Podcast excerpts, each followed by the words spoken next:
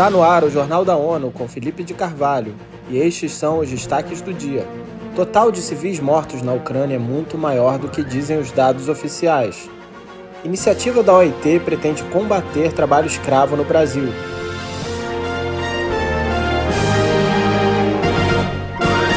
A 52ª sessão do Conselho de Direitos Humanos acolheu nesta sexta-feira o diálogo interativo sobre a Ucrânia. Em Genebra, o alto comissário Volker Turk disse que os abusos no país se tornaram imensamente rotineiros, quase três meses após a invasão russa. Mais detalhes com Eleutério Gevani.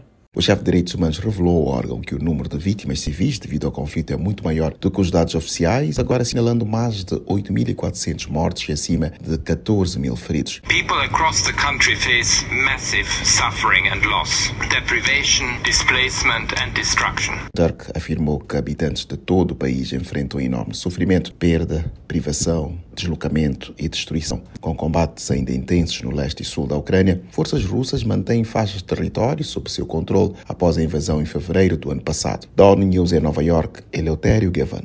O chefe de direitos humanos assegurou a continuação dos esforços para monitorizar, documentar e relatar a realidade vivida por centenas de milhares de pessoas nas áreas afetadas.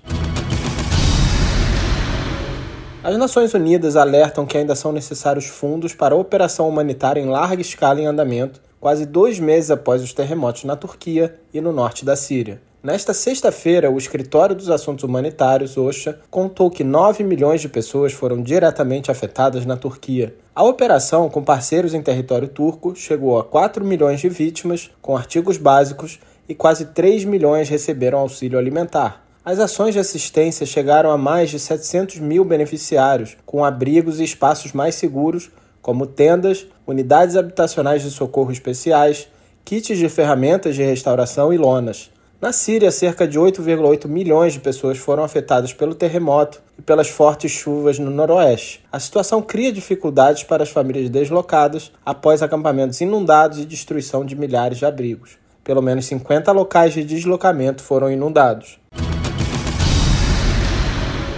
A demanda pela proteção intelectual de novos produtos e registros de patente superou todos os cenários de desafios previstos para 2022. A informação é da Organização Mundial de Propriedade Intelectual, OMP, que documentou um total de 278.100 pedidos no ano passado. Mais detalhes com Mônica Grady.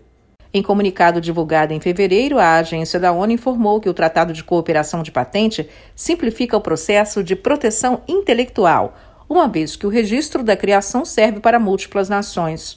Em 2022, o aumento foi de 0,3%, com recorde de solicitações de patentes jamais vista em apenas um ano. A Índia notificou uma subida de mais de 25%, seguida pela Coreia do Sul, que documentou 6,2% a mais de pedidos do que no ano anterior. A agência da ONU afirma que, apesar da crise internacional, o comércio segue investindo em inovação e a entrada da China no sistema de AIA, que é o Registro de Designs Industriais da OMP, mostrou que abordagens multilaterais na cooperação internacional podem gerar benefícios para todos. O Departamento do Trabalho dos Estados Unidos e a Organização Internacional do Trabalho, OIT, firmaram uma cooperação para combater formas análogas à escravidão em atividades da pecuária no Brasil e no Paraguai. Mônica Grayley tem mais informações. A iniciativa tem o apoio da Organização da Sociedade Civil em ambos os países e busca enfrentar casos de violação trabalhista, incluindo exploração do trabalho infantil e do trabalho escravo. O projeto é realizado no estado do Mato Grosso do Sul, no Brasil, e no departamento de Boqueirão, na região do Chaco Paraguaio.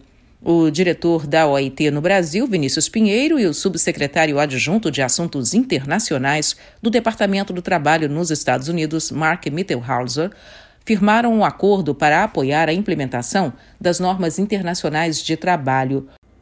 A OIT afirma que o lançamento do projeto ocorre num momento de maior risco de exposição a formas inaceitáveis do trabalho e de expansão da produção.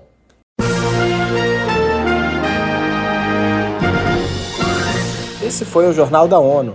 Mais informações na nossa página news.un.org/pt e nas nossas redes sociais. Siga a gente no Twitter, arroba ONONews.